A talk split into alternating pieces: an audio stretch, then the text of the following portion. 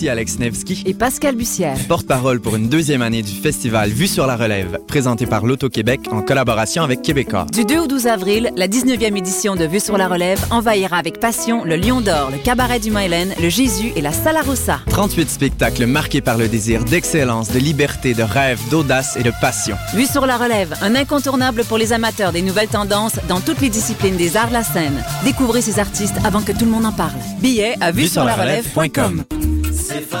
Les productions Nuit d'Afrique présentent la 22e édition du Festival de musique du Maghreb.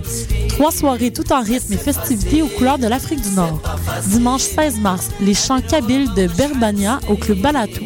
Vendredi 21 mars, le groupe Labès rassemble sur la scène du cabaret du Mylène Karim Sada, Mohamed Masmoudi et Nathalie Cora. Samedi 22 mars, Aklidé, l'Algérien nomade qui a conquis les scènes du monde entier, clôturera le festival au cabaret du Mylène. Bien en vente sur admission. Pour information, www.festivalnuitdafrique.com.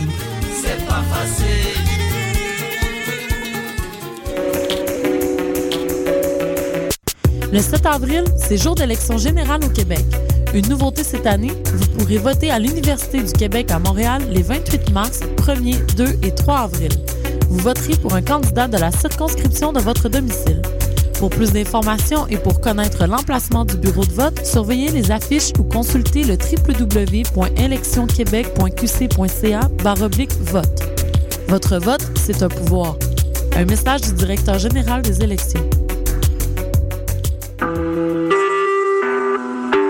Vous écoutez Choc pour sortir des ondes.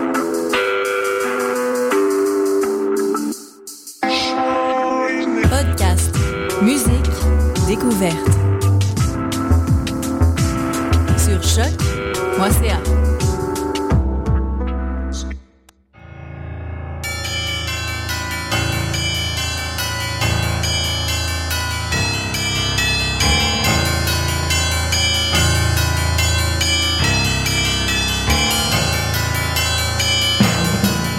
Bonsoir, vous êtes bien sur Choc, c'est le tome 10, chapitre 142 de Mission Encre Noire, et ce soir, c'est la carte blanche à Carnet Noir. Salut Morgane. Salut Eric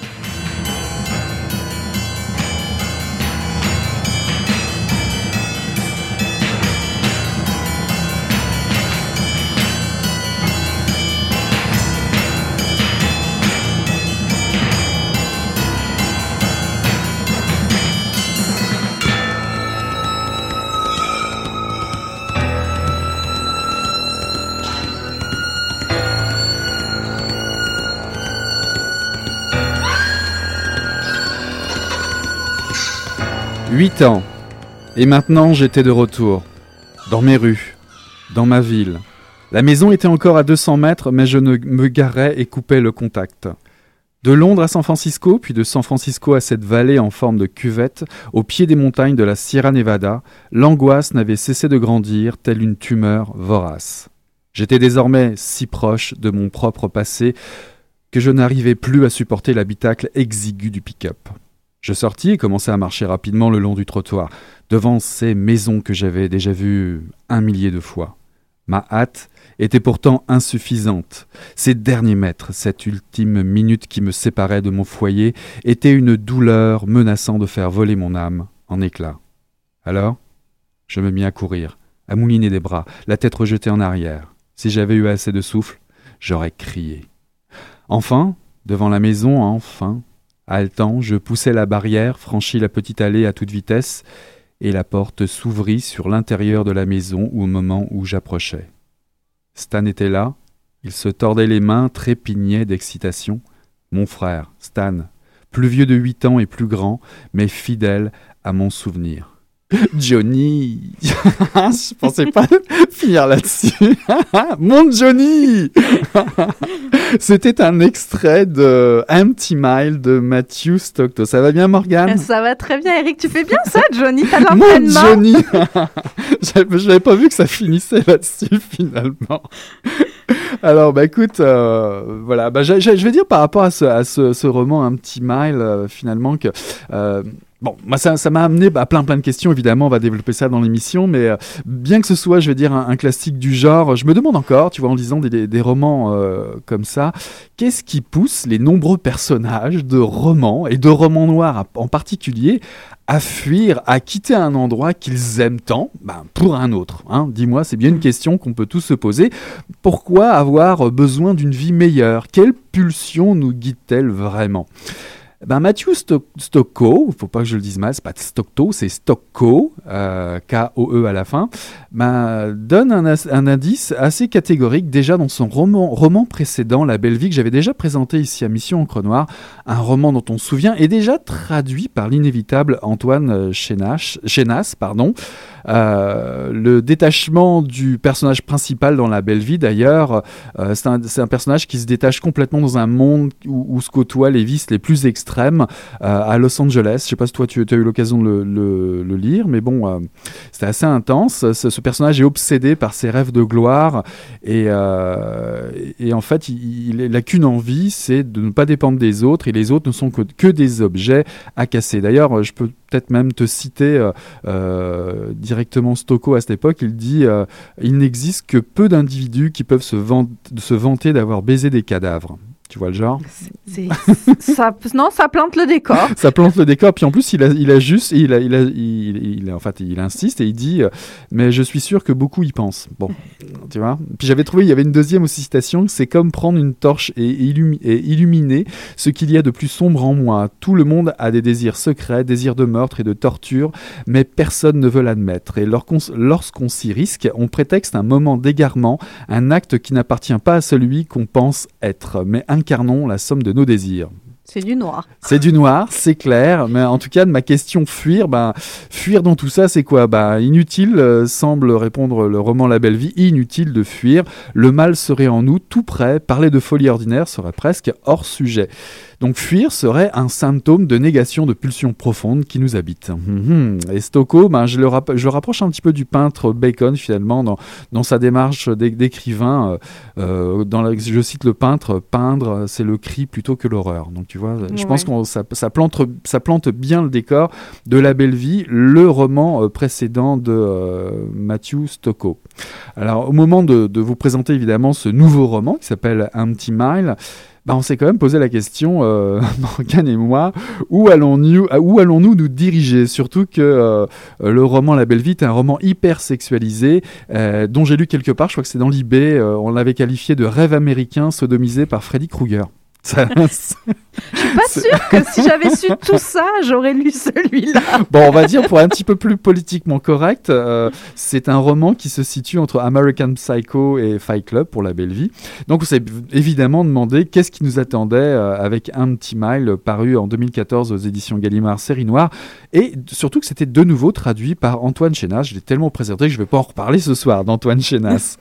Donc Matthew Stocco, juste pour euh, la petite histoire, c'est un auteur anglais mais qui a grandi en en Australie qui vit maintenant entre Sydney et la Californie. Il est l'auteur de quatre romans, dont deux qui ont été traduits en français. On en a, parlé en long, en large et en travers. La Belle Vie, publié chez Série Noire en 2012, et maintenant disponible d'ailleurs en folio. Et, et, et celui qu'on vous présente ce soir, un petit mal, un petit mile qui vient d'arriver en librairie. Alors j'ai déjà trop parlé évidemment. dis-moi, dis-moi Morgane. de quoi ça parle De quoi ça parle un petit mile Alors nous sommes au pied des montagnes de la Sierra Nevada en Californie, un endroit prisé par les chercheurs d'or dans les années 1800 mais qui n'a pas eu l'essor espéré depuis. Les chercheurs d'or sont partis et la ville vivote sans faire beaucoup d'éclat. Johnny Richardson, le Johnny de l'extrait, mm -hmm. revient chez lui après huit ans. Il retrouve son passé, sa famille, ses amours et quelques amis. Sauf que le temps a fait son œuvre et rien n'est plus vraiment pareil. Alors, ce qui le fait revenir, c'est le remords. Le remords d'avoir laissé son amoureuse seule, d'avoir abandonné son frère handicapé, euh, d'avoir une relation si distante avec son père. Beaucoup de remords pour un seul homme. Et à Oakbridge, qui est la petite ville où il revient, coule la Swallow River, un endroit prisé par les mêmes chercheurs d'or qui se sont réunis dans une association dont fait partie le père de Johnny. Euh, et ils entretiennent là le souvenir d'un passé d'aventurier, de chercheur d'or un peu fou. Sont-ils vraiment fous ou pas hein, La question enfin, quand se on pose. Dit, ouais, quand on dit association, c'est vraiment à l'américaine comme les AAA, etc. Les ça. fins de semaine. Ils se retrouvent, ils se réunissent et ils vont chercher de l'or.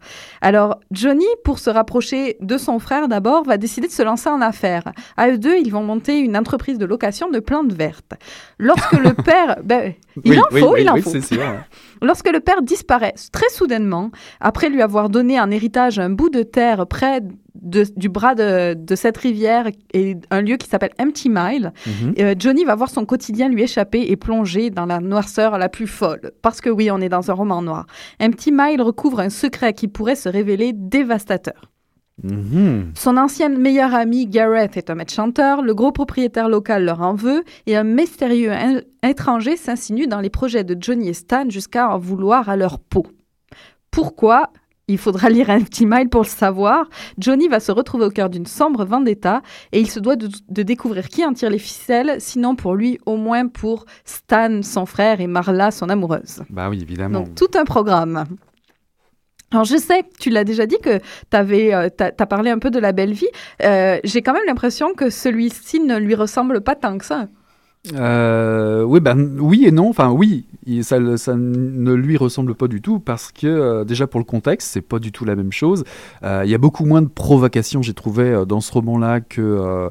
Euh, que dans, un- que dans La Belle Vie, justement. On n'est pas à LA, on est, dans une, on est dans une ville moyenne de Californie tout de même, euh, avec un petit côté village paumé aussi, avec son lot de chômeurs, euh, d'entreprises frauduleuses, de propriétaires véreux et, omnipotents. euh, puis avec, comme tu le disais tout à l'heure, tu parlais de cette fameuse association, avec ce je ne sais quoi très américain qui relève de la survie en communauté. Là, tout le monde sait tout sur tout, et particulièrement le secret, évidemment, c'est c'est là que ça, ça nous intéresse dans le roman noir. Les secrets, vous le pensez bien, les plus inavouables. Donc, dans ce trou perdu, on retrouve les thèmes de la fatalité de l'héritage, la noirceur des déviances, la profondeur de l'ennui dans ce coin de pays.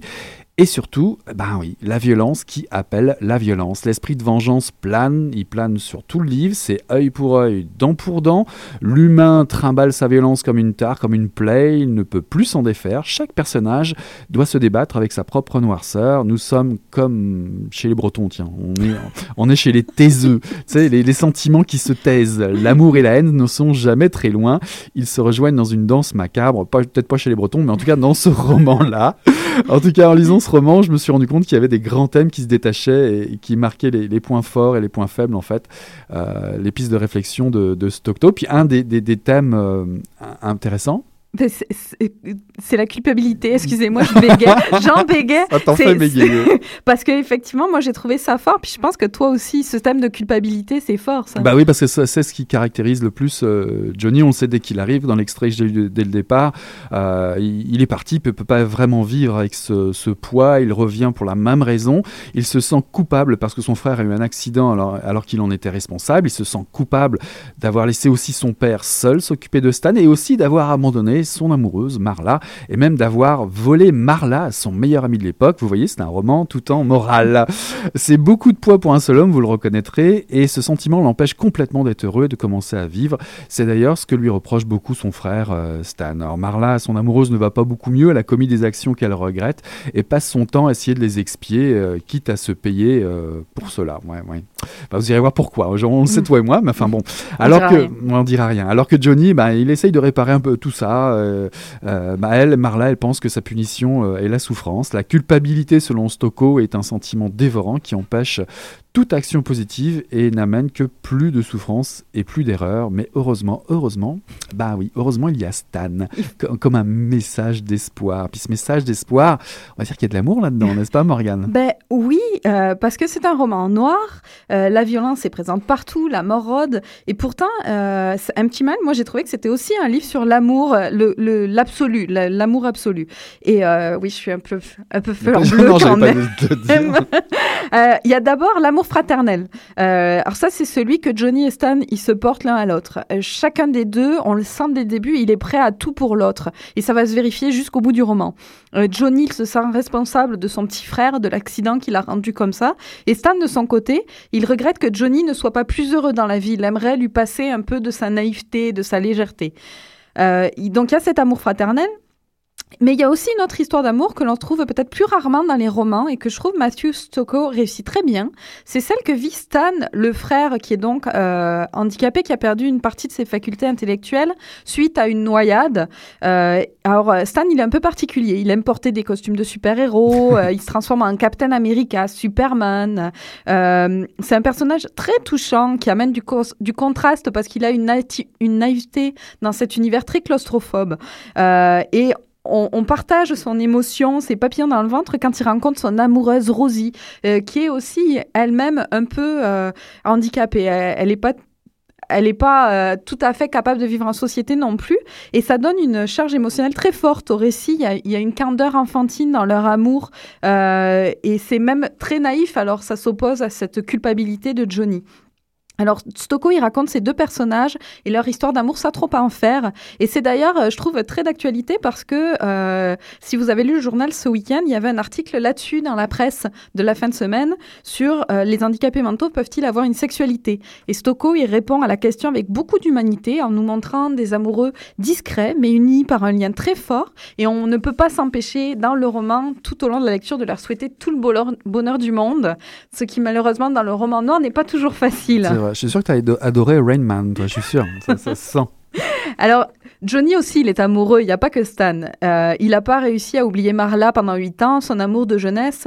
Et lorsqu'ils reforment leur couple, par contre, rien ne fonctionne comme avant. Trop de secrets, beaucoup de non-dits. Alors, ils sont vraiment, ce couple-là, c'est l'antithèse de Stan et Rosie. Euh, on sent que rien ne marche pour eux, qu'ils voudraient construire quelque chose de meilleur, mais que malheureusement, le malheur s'accroche et que ça ne fonctionne pas. Et quand je dis qu'il s'agit d'un roman d'amour, j'exagère pas, mais ça peut aussi vouloir dire l'amour euh, toxique. Parce qu'il y a aussi l'amour comme celui de Gareth pour Marla, Mhm. qui qu'elle a abandonné il y a des années, ou d'un autre personnage pour sa sœur qui va les mener tous les deux à avoir des gestes très très cruels. Donc l'amour dans son meilleur et dans son pire. Ouais, l'amour et la haine finalement, parce qu'il y a aussi le, le thème de la Ben, vengeance. hein, ça. c'est ça, bah, par contagion ou atavisme, je sais pas, je sais pas vraiment, mais enfin en tout cas, chaque personnal- personnalité est renvoyée à sa propre euh, finitude, euh, sa propre torture. Euh, L'influence des personnages les plus noirs, on va dire les méchants pour simplifier, sont engoncés, engoncés dans leur humanité complètement tordue. euh, euh, à observer même de plus près, je dirais que cette, cette haine est nécessaire à la survie psychologique des, des, des personnages. Mais, mais comment t'as trouvé l'int- l'intrigue, toi, Morgane? Euh, je l'ai trouvé très chouette parce qu'en fait, il y a plein de, de pistes, il y a plein d'intrigues, il y a, y a tout ce qu'on a parlé et plus encore. Il y a plein de choses dont on ne pouvait pas parler ce soir, ça aurait fait trop de choses à dire.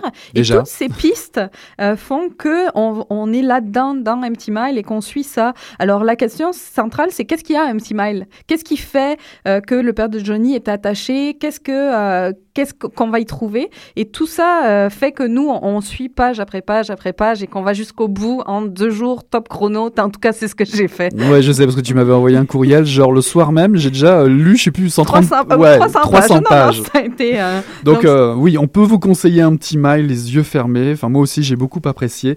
Un roman fascinant, rien à voir avec le brûlot de la belle vie. Vous pouvez y aller sans problème, même si le propos reste noir, bien entendu. oui, oui, oui, mais quand même plus facile à prendre. Avec des constructions habiles, des fausses pistes, tout ça. Enfin, un vrai roman noir, un petit mile, paru euh, aux éditions euh, Gallimard, collection série noire. On vous, c'est juste, ça vient juste de sortir. hein, donc Oui, vous ça trouver vient d'arriver en librairie. Voilà, on a été long, mais on va vous donner quand même une petite pause musicale, Hunting the, the Darcys.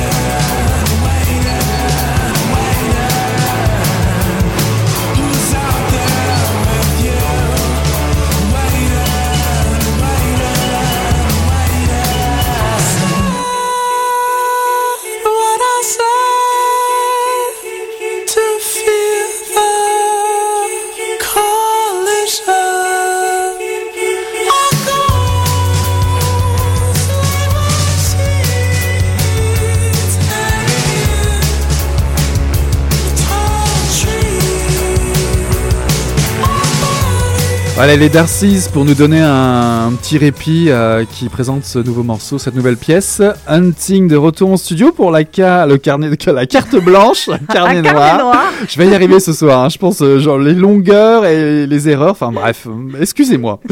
Euh, bah, évidemment, on vous, a on vous a préparé une deuxième, euh, un deuxième roman qui est paru aux éditions du Masque en 2013. C'est un roman qui a été écrit par Philippe Kerr, ce fameux Philippe Kerr. Oui oui, celui que vous voyez dans tous les rayons toutes les rayonnades et partout, les rayonnages, et puis on voit tous ces, euh, toutes ces suites et ces séries. Celui qu'on vous présente ce soir, celui que Morgane a mm. choisi de vous présenter ce soir, c'est Prague Fatal, n'est-ce pas Morgane? Oui, parce que euh, je viens de le lire, ça vient de sortir, puis j'avais envie d'en donner pour tous les goûts, de pas faire juste du roman noir, mais peut-être du polar plus classique. je suis bien d'accord. On y trouve de l'amour aussi et de la violence en masse, alors je bah suis pas si loin du sujet. Bah non, puis il y a toujours de l'amour avec toi là-dedans, c'est sûr.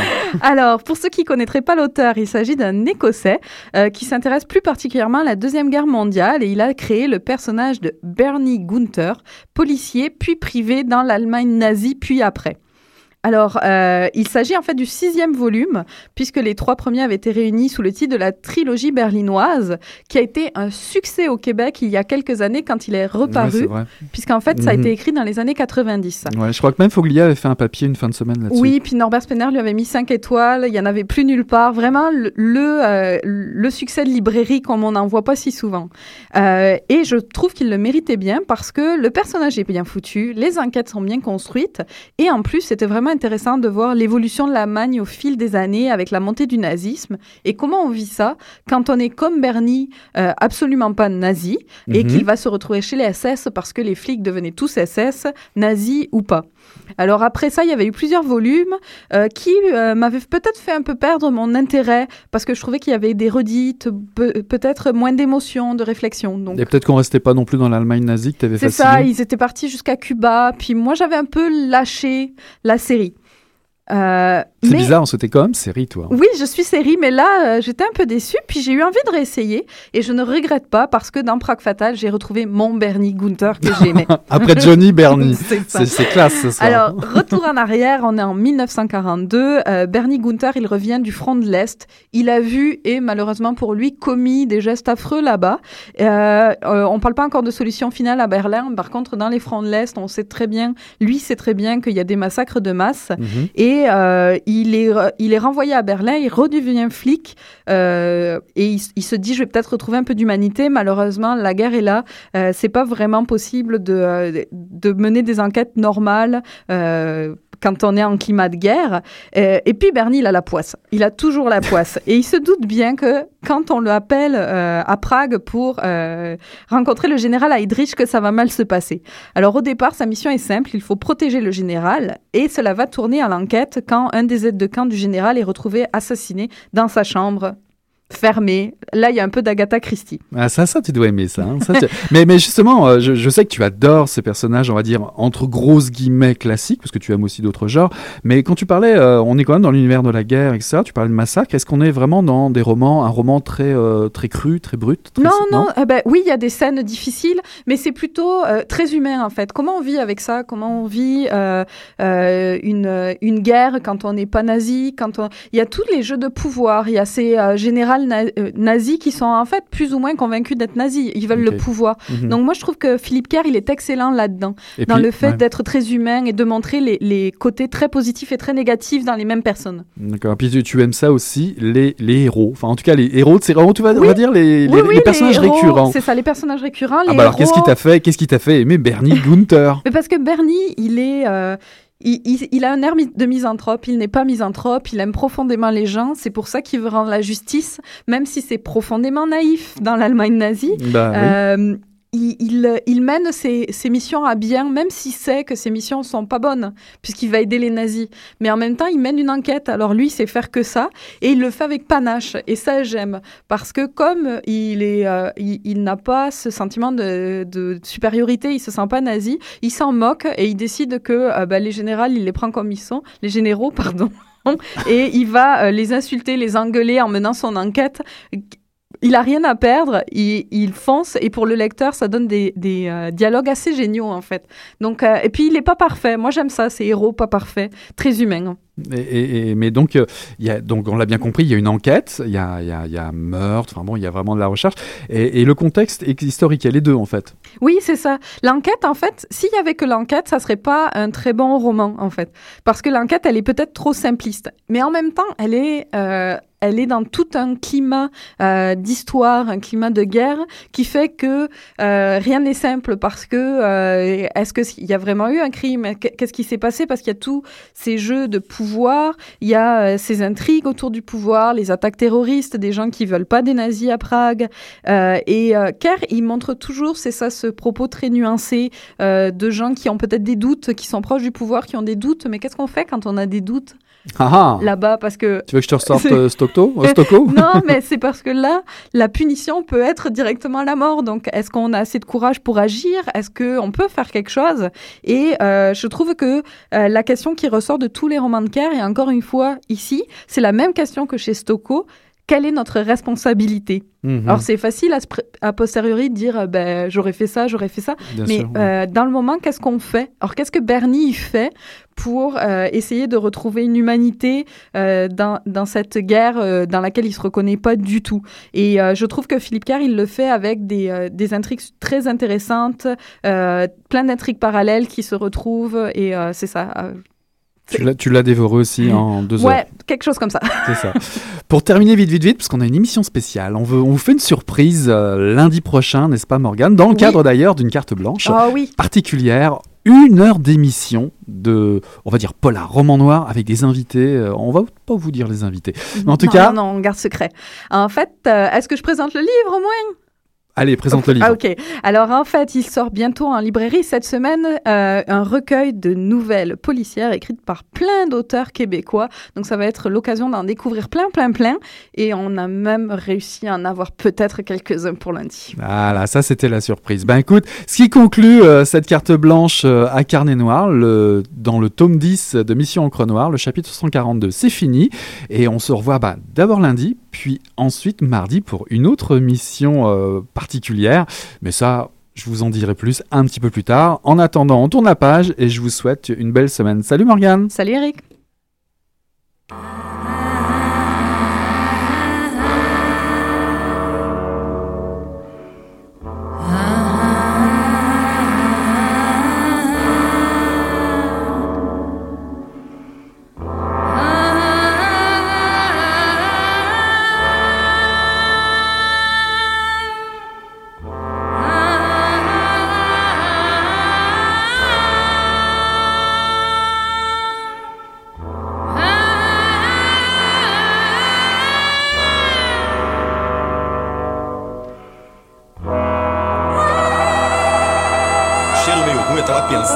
coisa e fedeu as coisas. Pô, mas o negócio tava bom, bicho. O negócio tava bom, só quando ele tava tão entupido. Gostosa! Quem diria, hein? Greta Garbo acabou de irajar, hein? É, mas eu tava falando pra você, né? Depois que eu passei a me sentir, aí o negócio ficou diferente. Jorjão! Vai, garoto! Fala a verdade. Isso tá bom. Não, nem a cerveja que eu não sei. Ô, Ciro, tira a mão do meu bolso. Agora um arame, um arame ia pegar dentro, ia pegar um gordurame depois, um arame não ia mal.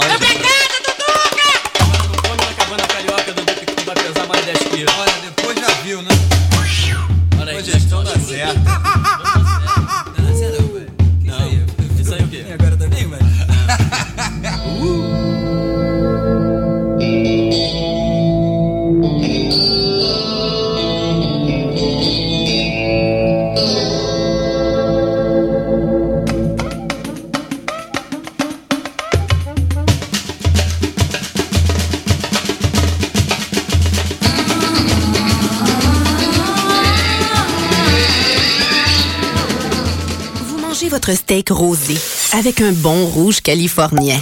Quand la vie vous coûte cher, vous riez jaune. Au travail, vous envoyez des